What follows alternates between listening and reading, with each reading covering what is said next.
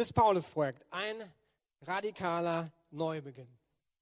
Sechs Wochen Paulus. Und heute geht es darum, euch mit einem Text Paulus vorzustellen. Weil wenn wir Paulus verstehen wollen, auch seine Briefe verstehen wollen, dann müssen wir wissen, wo kommt der eigentlich her? Welche Familie hat er gehabt? Was hat ihn geprägt? Was treibt ihn überhaupt? Und warum ist er so leidenschaftlich, wie er ist? Und manche Punkte, werdet ihr merken, kommen auch immer wieder. Gnade zum Beispiel. Ihr werdet sehen, Gnade kommt immer wieder. Das Wort Gesetz kommt immer wieder vor. Ja, warum kommt denn das immer wieder vor? Warum bewegt ihn das so? Das hängt mit seinem Leben zusammen. Wir wollen uns heute die Bekehrung, die Begegnung von Saulus mit Jesus anschauen. Und dann schauen wir mal, was wir lernen können über Saulus bzw. Paulus. Ich habe das Ganze in äh, drei Teile aufgeteilt. Ihr werdet auch bei den Folien merken, dass ein Teil noch geprägt ist vom ersten Gottesdienst. Ich hoffe, das macht euch nichts aus. Ich habe einfach zwei komplette Sets nicht geschafft. Das heißt, wir haben äh, die erste Szene, die erste Location, wo wir drehen, ist Jerusalem. Was geht eigentlich ab? Die zweite Szene ist auf dem Weg nach Damaskus. Diese Begegnung lassen wir näher anschauen, was passiert da eigentlich. Und dann in Damaskus passiert ja auch noch was. Und dann gibt es auch noch so eine komische Verheißung, Prophetie, die ausgesprochen wird, die ganz viel wiederum aussagt über das Leben von Paulus. Ich starte mit Apostelchen 9, 1 bis 2, Szene 1. Saulus führte weiterhin einen wütenden Kampf gegen die Jünger des Herrn. Er drohte ihnen mit dem Tod und war entschlossen, die Gemeinde auszurotten. Auch in Damaskus wollte er die Anhänger des neuen Weges, der neuen Lehre aufspüren, um sie alle, Männer wie Frauen, in Ketten nach Jerusalem zu bringen. Zu diesem Zweck wandte er sich an die hohen Priester und an den hohen Priester und bat ihn um Briefe mit einer entsprechenden Bevollmächtigung, die er in den Synagogen in Damaskus vorlegen wollte. Saulus hatte einen richtigen Ärger auf die Christen. Nicht nur irgendwie, das ging so weit, dass er die Person war, die die treibende Kraft war in der ersten Christenverfolgung. Und die Frage, die ich als erstes gestellt habe, ist, warum ist denn der so radikal, kann man sagen? Warum treibt ihn das so um? Viele andere sind ja auch nicht begeistert über die Christen. Aber die gehen eben nicht so weit, dass sie in die Häuser gehen und die festnehmen, ins Gefängnis werfen. Was trieb diesen Saulus? Und ich denke, wir müssen uns anschauen, wo kommt er eigentlich her? Und ich starte mal bei der Familie. Was ist der Hintergrund von ihm? Denn Saulus, der kam ja nicht mal aus Israel. Darf ich nochmal klicken? Ich nick dir immer zu, dann kriegen wir es hin. Was ist sein Familienhintergrund? Der ist nicht mehr in Israel irgendwie aufgewachsen, sondern in Griechenland. Viele kennen bestimmt auch seinen zweiten Namen irgendwie, Paulus oder Saulus von Tarsus. Und wir schauen uns mal eine Karte an. Das ist im heutigen Griechenland. Da seht ihr Tarsus. Tarsus ist eine Hafenstadt, die nicht zu klein ist. Da ist schon viel Bewegung, viel Handel wird da getrieben. Und da gibt es auch diverse Religionen, Götzen, die sich mischen. Also Paulus war mittendrin. Es gab aber auch eine relativ große jüdische Gemeinde. Die Juden haben ja Handel getrieben. Das heißt, das war wichtig für sie, in, in wichtigen Städten drin zu sein. Und die haben wohl auch richtig strategisch diesen Ort sozusagen ermutigt, hinzuziehen. Das heißt, es war eine größere jüdische Gemeinde. Und da ist Saulus aufgewachsen. In einer Familie, die richtig gläubig war. Also der Name war Programm, sage ich mal. Denn Saulus kommt natürlich von dem ersten König von Israel, Saul, der erste König. Und ich kann mir vorstellen, dass die Eltern mit diesem Namen eben auch gesagt haben, das ist Saulus, Saul. Der ist was ganz Besonderes, wie Eltern halt sind. Der wird ein Mann Gottes werden. Der wird Gott nachfolgen. Die hatten schon Ideen, was kann mit dem werden. Er hatte eine Familie, aber, ja, müssen wir nochmal klicken, äh, er war Single. Also er wird in den nächsten Wochen ja die Briefe durchlesen und da merkt man schon, dass Paulus Single war. Also wie er gelebt hat und, und, manchmal wie er Dinge gesagt hat. Wenn meine Frau im Gottesdienst sitzen würden und ich würde das sagen, was äh, Paulus sagt, weiß ich nicht, wie es uns zu Hause gehen würde. Ähm, und das muss man einfach auch wissen. Das hat ihn mit ausgemacht, dass er Single war. Klickst du? Also immer, wenn ich den Kopf mache, weil es gibt relativ viele Icons auf mich schauen. Von seinem Typus her war er total schwarz-weiß. Also ich weiß nicht, ob ihr bei euch in der Umgebung solche Leute kennt. Äh, in der Fußballszene sind die ja total normal. Halt so Freaks. Leute, die richtig begeistert sein können für irgendwas. Hertha hat gestern mal wieder gewonnen. Ne? Da sind die Hooligans richtig begeistert. Bayern ist fast Meister. Hm, schade, aber gut. HSV steigt nicht auf. Ja? Hm. Auch nicht gut. Und Saulus, der war so einer schwarz oder weiß. Das sehen wir vor seiner Bekehrung, das sehen wir nach seiner Bekehrung. Das gab nicht irgendwie eine, eine große Grauzone, sondern zack, durch. Das werdet ihr auch in den Briefen sehen, dass ihr euch manchmal ärgern werdet an Saulus oder Paulus und denken, boah, warum sagt denn der so? Ja, der ist schwarz-weiß und hätte auch nie so Gemeinden gegründet. Das macht ihn mit aus.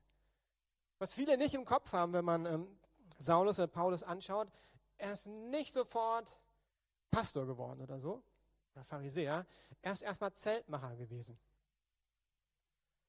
Das heißt, sein erster Beruf, sein Papa war wahrscheinlich Zeltmacher. Wer von euch hat schon mal gezeltet? Hand hoch. Ja, Lukas gemeint, hat schon jeder mal gezeltet. Ne?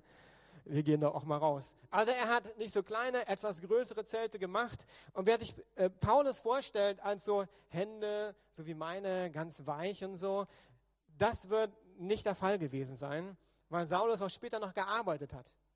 Also er war zwar Pastor, Prediger, aber meistens hat er parallel in seinem Beruf gearbeitet. Das heißt, dessen Hände ist irgendwie verrückt. Der wird Schwielen an den Händen gehabt haben. So richtige Arbeiterhände hat er gehabt.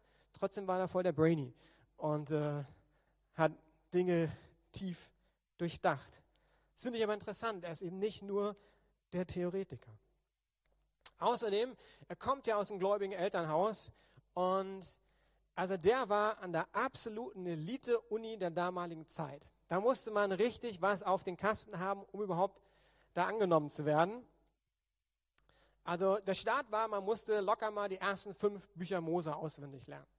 Wenn du die nicht drauf hattest, das mussten die meisten drauf haben damals, aber bei seiner Elite-Uni, also das war das Minimum. Wenn die dann weitergegangen sind, mussten die das ganze Alte Testament auswendig lernen. Muss ich mir vorstellen, ich habe Probleme, ein Gedicht zu lernen oder ein paar Bibelverse.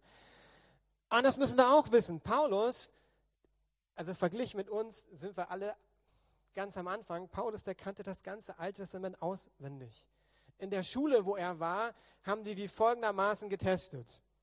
Also wenn die ein bisschen reifer waren, haben die einen Satz gesagt mit kleinen Fehlern.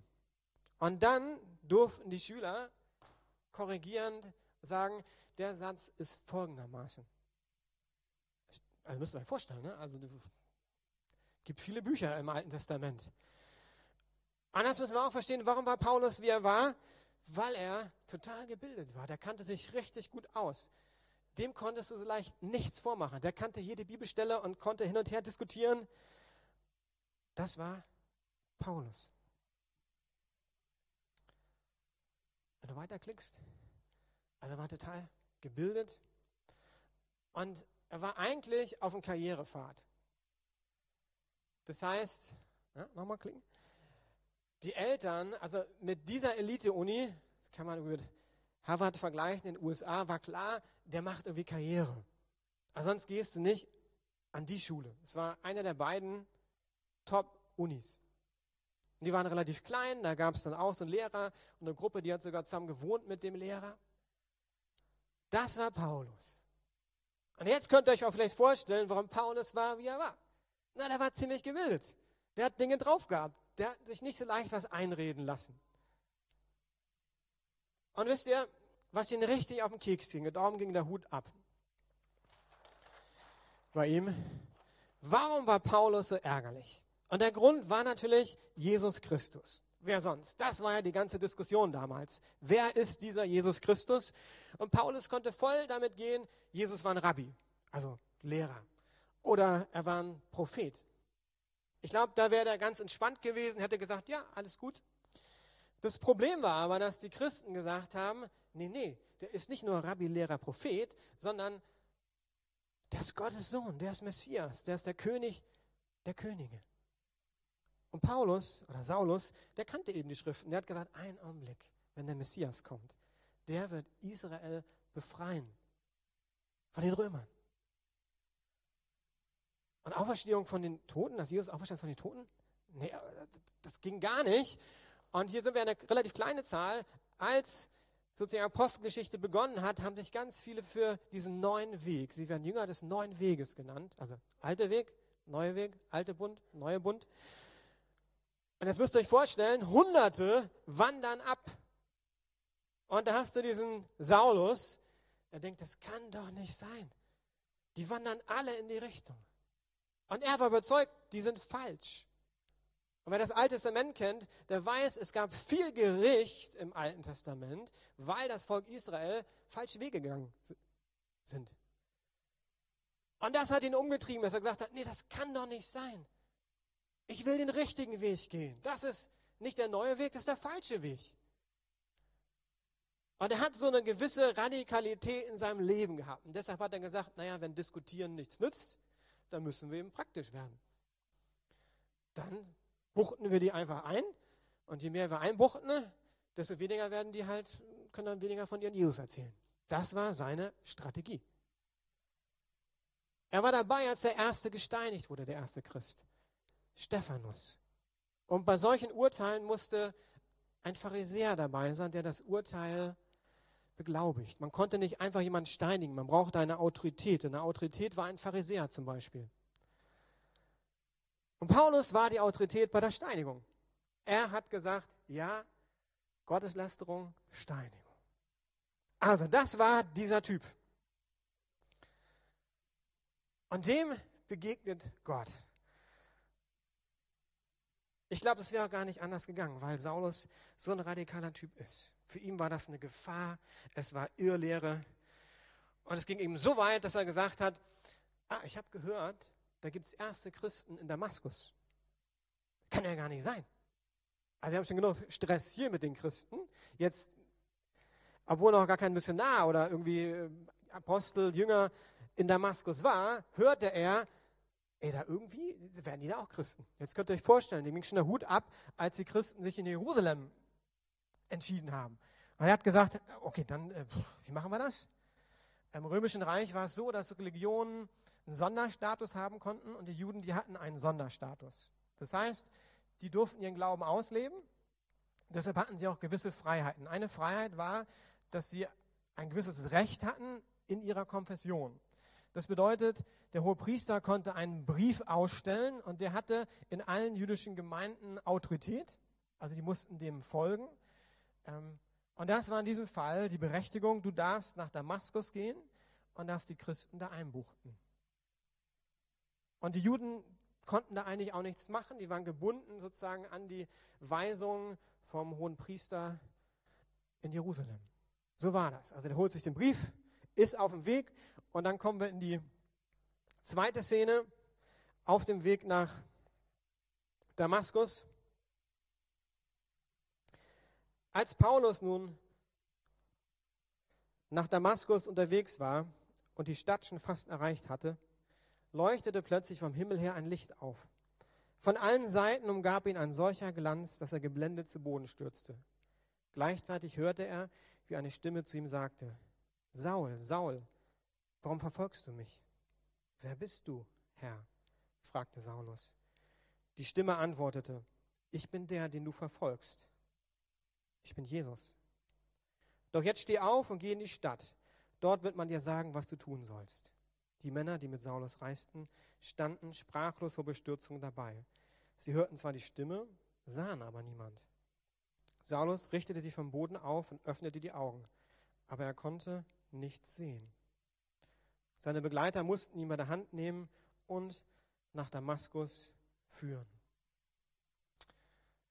Im ersten Gottesdienst haben wir Rolladen runtergefahren, äh, dunkel gemacht. Ich stelle mir vor, in der zweiten Szene, Dämmerung, äh, vielleicht nicht mitten am Tag jetzt so, so ein Licht, sondern es war ein bisschen dunkel. Und das ist ja öfters in der Bibel, dass Gott Menschen begegnet und dass irgendwie Licht, Gegenwart Gottes kommt. Und in diesem Fall sucht Saulus ja nicht Gott. Es gibt viele Menschen, die Gott suchen und ihm begegnen. In diesem Fall genau das Gegenteil. Er verfolgt eigentlich Christen.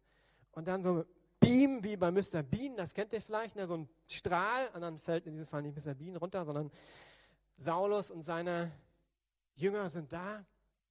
Die fallen erstmal alle um. Wenn die Gegenwart Gottes kommt, auch wenn die bei uns stärker kommen würde, dann würden wir einfach umfallen, weil wir das als Menschen nicht aushalten, unser Körper. Die fallen um und dann kommt, was ich zum Beginn des Gottesdienstes gesagt habe, eine Stimme vom Himmel und sagt, Saul, Saul, warum verfolgst du mich? Und das ist für mich einer der Highlights in dieser Geschichte. Ihr müsst euch das jetzt mal reinziehen. Also hier haben wir eine Person, die Christen verfolgt. Wie würdest du der begegnen? Hey! Saulus! Sag mal, schnallst du gar nichts? Das geht überhaupt nicht. Deshalb so zzz, blind. Geh mal nach Damaskus, mal ein bisschen bußen und dann können wir gucken, was wir machen. Welchen Namen benutzt Gott? Und das ist für mich so faszinierend, dass ich denke, das ist Jesus. Er benutzt den ursprünglichen Namen. Saul, Saul. Das einzige Mal, kannst durchlesen, du kommst nicht wieder an dieses Saul, Saul ran. Warum? Weil er liebt Saulus. Also ist sozusagen sein Spitzname, sein Kosename, sein, sein geistlicher Name. Was sagt das aus über Gottes Herz? Er jemand, der ihn verfolgt, den ruft und sagt, Saul, Saul. Und dann merke ich, in meinem Herzen passiert was. Und ich denke, boah, was ist das für ein Gott? Und wenn der Saul so liebt, ey, wie sieht es denn mit mir aus? Also ich bin auch nicht so der beste Christ, aber Christen verfolgt habe ich noch nicht. Ich weiß nicht, welchen äh, Kose, Spitznamen, ursprünglichen Namen du hast. Aber ich glaube, Gott möchte dich heute auch ansprechen mit diesem Namen. Hat jemand irgendwie sowas, so einen ursprünglichen Namen oder Kosenamen oder irgendwas, wo, wo du sagst, das ist eine ganz persönliche Ansprache? Gibt es bei euch sowas so als Ehepaar? Also jetzt nicht Hasilein oder so, sondern gibt es bei euch sowas? Nee? Gibt es bei irgendjemandem das? Wow, wir sind halt deutsch, ne? Ich glaube, im Judentum war das ganz normal. Gott ruft Saul und spricht ihm bei irgendwie dem Wort an, was für ihn am meisten Bedeutung hat. Saul, Saul. Und dann sagt er nicht, warum verfolgst du die Christen, sondern warum verfolgst du mich? Ihr werdet sehen, der Leib Christi liegt Paulus später extrem am Herzen. Warum? Von Anfang an war die DNA klar. Jesus sagt, warum verfolgst du mich? Nicht, warum folgst du die Christen? Das heißt, für Anfang an war die DNA für Paulus klar, wir Christen sind Leib Christi. Wow. Dann fragt Paulus, wer bist du? Und jetzt wird es wieder interessant. Herr Kyrios. Also sofort ist ihm klar, da spricht eine Person, die hat Autorität. Ist nicht so, äh, ja, wer ist denn das da oben?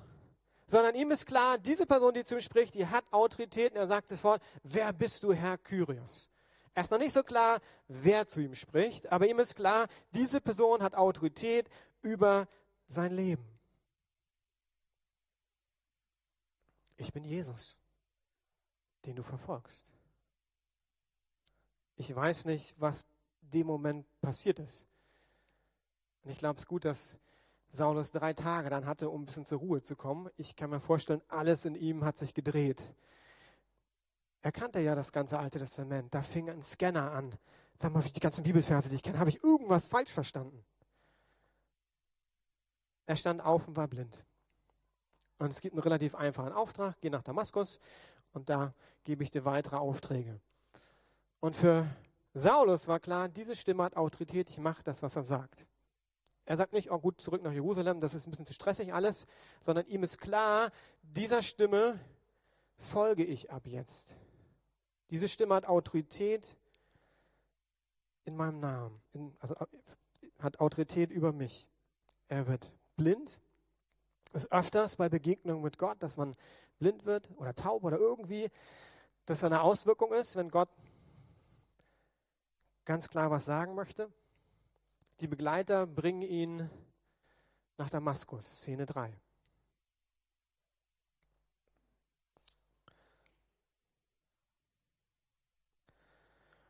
Und wir lesen Apostelgeschichte 9 von 9 bis 20. Drei Tage lang war er blind. Und er aß und trank nichts. In Damaskus lebte ein Jünger namens Hananias. Zu ihm sagte der Herr in einer Vision, Hananias. Ja, Herr, erwiderte Hananias. Geh in die gerade Straße, befahl ihm der Herr, und frage im Haus des Judas nach einem Saulus aus Tarsus. Du musst Folgendes wissen. Saulus betet, in einer Vision hat er gesehen, wie ein Mann namens Hananias in sein Zimmer tritt und ihm die Hände auflegt, damit er wieder sehen kann. Herr, entgegnete Hananias, von den verschiedensten Seiten habe ich erfahren, wie viele schreckliche Dinge dieser Mann in Jerusalem in deinem, deinen angetan hat, die zu deiner Gemeinde gehören. Außerdem ist er von den führenden Priestern dazu ermächtigt, hier in Damaskus alle zu verhaften, die sich zu deinen Namen bekennen. Aber der Herr sagte, geh trotzdem zu ihm. Denn gerade ihn habe ich mir als Werkzeug ausgewählt, damit er meinen Namen aller Welt bekannt macht. Bei den nichtjüdischen Völkern und ihren Herrschern ebenso wie bei den Israeliten. Und ich will ihm zeigen, wie viel er von jetzt an um meines Namens willen leiden muss. Da machte sich Hananias auf den Weg und ging in jenes Haus. Er legte Saulus die Hände auf und sagte, Saul, mein Bruder, der Herr selbst, Jesus, der dir auf deiner Reise hier erschienen ist, hat mich geschickt. Er möchte, dass du wieder sehen kannst und mit dem Heiligen Geist erfüllt wirst. Im selben Augenblick war es, als würden Schuppen von Saulus Augen fallen. Er konnte wieder sehen. Saulus stand auf und ließ sich taufen. Nachdem er etwas gegessen hatte, kehrten seine Kräfte zurück. Saulus verkündete in Damaskus das Evangelium. Da begann er auch schon in den Synagogen der Stadt zu verkündigen, dass Jesus der Sohn Gottes ist letzte Szene. Er betet drei Tage, er fastet. Das war normal für Pharisäer. Die haben viel gebetet, die haben viel gefastet. Aber ich glaube, er brauchte die Zeit zum Prozessieren. Diese Frage, um die ging es. Und es war ein Moment, glaube ich, die drei Tage eines radikalen Neubeginns. Dass diese Frage für ein für alle Mal geklärt wurde. Und das ist eine Frage, die ich dir heute auch stellen werde in einer bisschen anderen Frage. Wie sieht das in deinem Leben aus? Wer ist dieser Jesus von Nazareth? Rabbi, Lehrer, Prophet? Oder ist er tatsächlich Gottes Sohn, Messias, ein König und hat damit Anspruch auf dein Leben? Wir schauen uns das mal an. Wenn du mal die drei durchklickst. Wer ist Jesus? Gleich weiter. Nochmal bitte. Ist er der König in deinem Leben? Das war die Frage, die Paulus in den drei Tagen geklärt hat. Er kam da raus und ihm war klar, ich lag falsch. Und jetzt denkt an die Geschichte, wer Paulus war. Ich glaube, dass es ihm extrem schwer gefallen ist zu realisieren, ich lag falsch. Müssen an die Konsequenzen denken. Der hatte schon einen umgebracht und massenhaft ins Gefängnis gebracht. Und dann kommt die Erkenntnis, ich lag falsch. Nein, Jesus ist Gottes Sohn, König und Messias. Was passiert dann? Er trifft Hananias, legt ihm die Hand auf, er kann wieder sehen. Der Heilige Geist kommt, bam. Was macht er? Lässt sich sofort taufen. Pfingstsonntag ist Taufe, Freunde. Habt ihr gemerkt, wie lange Saulus braucht, um sich taufen zu lassen? Ich bin nur wieder erstaunt, dass bei uns Jugendliche jahrelang teilweise brauchen. Taufe ist vom Neuen Testament das Bekenntnis, ich bin Christ geworden. Das braucht keine Sonderbegegnung, sondern die Begegnung war da und er sagte, ich will das festmachen, ich will das öffentlich machen. Und was macht er dann? Er geht in die Synagoge und was verkündet er? Jesus ist Gottes Sohn. Geht sofort los. Schwarz-Weiß. Wenn schon, denn schon.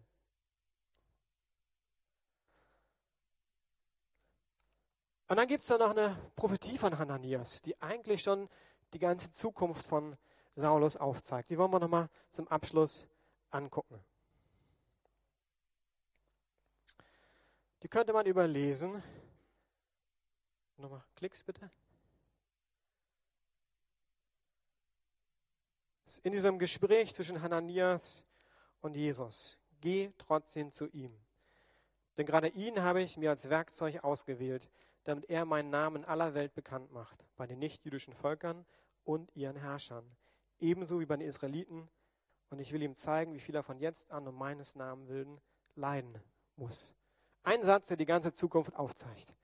Und wenn wir das Paulusprojekt haben, dann ist es wichtig auch zu wissen, hey, was war das für ein Typ nach der Bekehrung? Er war erstmal Missionar, Pastor, Prediger.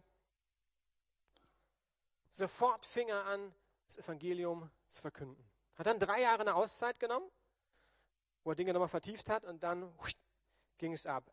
Er war einer, der Gemeinden gegründet hat. Das heißt, er ist in der Stadt, hat das Evangelium verkündet, dann wurde er öfters verfolgt, also hat er die gesegnet, zack, weg. Da war relativ viel Chaos in den Gemeinden. Darum, wenn ihr die Briefe mal richtig gut lest, werdet ihr merken, das war alles nicht so einfach. Dann hat er angefangen, nochmal klicken, er hat Gemeinden gegründet äh, und merkte, ich muss ein bisschen mehr machen. Wer bleibt, der schreibt. Von daher hat er angefangen, Briefe zu schreiben wo er probiert hat zu erklären, wie das so mit dem Glauben alles ist. Hat dann bei der zweiten Reise meist irgendwie Diakone eingesetzt, älteste Gemeindeleitung. Und wenn wir Paulus lesen, dann müssen wir auch wissen, das war ein Typ, der nicht Klaus Schröder heißt. Denn ich habe keine Verfolgung erlebt. Er wurde gesteinigt. Einmal war es so weit, die dachten, er ist tot. Da kamen die Christen nach der Steinigung und die dachten, das ist nur Beerdigung jetzt.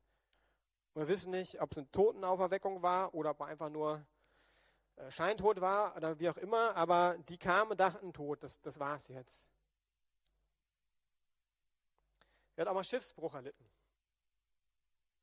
Unterwegs nach Rom. Er wurde öfters mal geschlagen, weil er Christ ist. Also wenn Paulus dir was zumutet in den nächsten Wochen, dann denk dran, ich habe die Briefe nicht geschrieben, sondern da steckt jemand hinter, der viel gelitten hat, dem die Gemeinde am Herzen lag, der wusste, Leib Christi ist der Leib von Jesus, der gerungen hat, der ermutigt hat, der herausgefordert hat.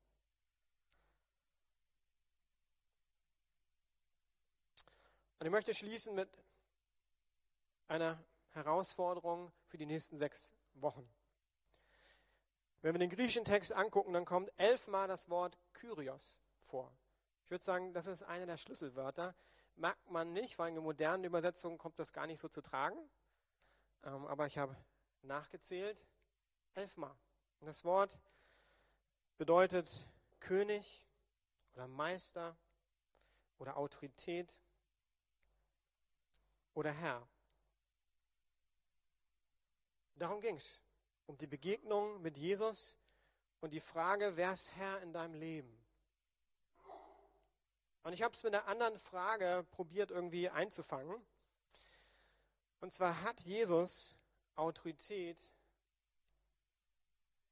hat Jesus Autorität in dein Leben hineinzusprechen.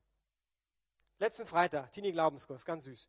Haben äh, angeguckt die geistige Waffenrüstung, kann ich jetzt nicht erklären, ist ein bisschen komplizierter, aber geht es darum, dass wir als Christen aktiv sind und aufstehen. Gut, ich habe alles gegeben und, und, und, so. Hinterher Kleingruppe mit meinen äh, Jungs, da waren auch nur drei, weil zwei nicht konnten. Ne? Dann habe ich so gefragt, okay, ähm, wollt ihr aufstehen? Ich habe so richtig gute Beispiele genommen. Der eine, der liebt äh, Deutsch, äh, Rap. Und wer Deutsch Rap kennt, äh, da gibt es halt Texte, wo ich sagen würde, passt nicht ganz so mit Christsein zusammen. Habe ich als ein Beispiel genommen, weil ich wusste das. Und gesagt, hey, was machst du, wenn du den Text erkennst, das ist nicht gut. Und das Coole bei Teens ist ja diese entspannt. Da sagt er, ja, pff, nö, ich, ich, ich will mich lieber entspannen. aber ich, also okay, hm, habe ich noch probiert zu sagen, pass auf, aber Christsein und entspannen, das hatte ich gerade alles gesagt, ne, vorher. Das passt nicht so ganz. Aber er hat was treffend ausgedrückt. Warum hat Paulus Jesus nicht erkannt? Weil er festgefahren war. Und wenn ich ehrlich bin, hey, es gibt da Bereiche, wo ich auch festgefahren bin. Ich bin schon lange Christ. Aber es gibt Bereiche, wo ich weiß, wenn Jesus da reinspricht, das erkenne ich irgendwie nicht, weil ich einfach festgefahren bin. Und die nächsten sechs Wochen möchte ich euch ermutigen und das möchte ich auch mitnehmen. Und das wird auch der Aufruf sein, dass wir sagen, Jesus, wir wollen dir Autorität geben, in unser Leben hineinzusprechen. Und das Gute ist, ich muss nicht in dein Leben hineinsprechen, will ich auch gar nicht. Dass wir uns eben sechs Wochen alle mit den gleichen Texten auseinandersetzen. Und ein Punkt in der kleinen Gruppe wird immer sein, neben der Bibelmeditation am Ende die Frage, Heiliger Geist, was möchtest du, dass ich in meinem Leben ändere? Also den Text uns sprechen lassen, aber konkret werden wollen, zu sagen, was hat das denn mit meinem Leben zu tun?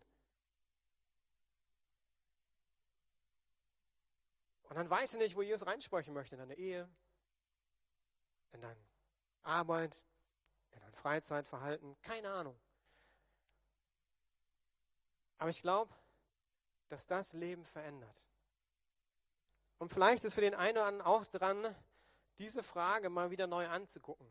Also nicht theoretisch. Theoretisch würdet ihr alle sagen, äh, Gottes Sohn, klar, König und so weiter.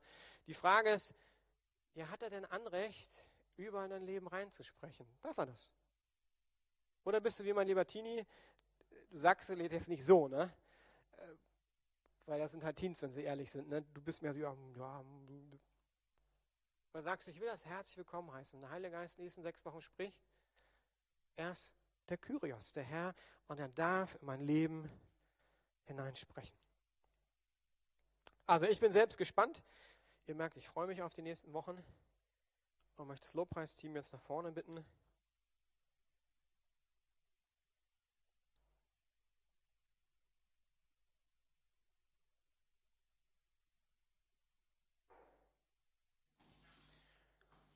Und ihr kennt ja schon, dass wir uns erstmal Zeit nehmen, einfach zu Gott zu kommen, das sacken lassen. Ich will euch diese Frage mitgeben. Gibst du Jesus Autorität in dein Leben hineinzusprechen? Würdest du das für die nächsten sechs Wochen neu machen? Sagen, Jesus, egal in welchem Bereich du reinsprichst, ist in Ordnung. Ich will erstmal zuhören. Ich möchte ähm, das bewegen innerlich. Vielleicht merkst du, oh, da muss ich mit Freunden erstmal drüber sprechen. Das prüfen. Alles gut. Lass uns aufstehen. Und dann möchte ich beten und dann nimm das einfach mit in die Anbetungszeit und dann gucken wir, was Gott irgendwie noch weiter tun möchte. Jesus, mich hat das bewegt, diese Passage zu sehen. Zum einen, dass du mich rufst als Saul, Saul, Klaus, Klaus. Aber auch diese Frage, möchte ich dich in mein Leben reinsprechen lassen? In jedem Bereich. Und ich danke dir, dass du ein guter Gott bist. Und dass du für Saulus, Paulus gute Pläne hattest. Und möchte ich sehr einladen, Heiliger Geist, komm in unsere Zeit hinein. Begegne uns, sprich du zu uns. Wir wollen dir begegnen. Wir wollen dir Freiheit geben, Kyrios zu sein in unserem Leben.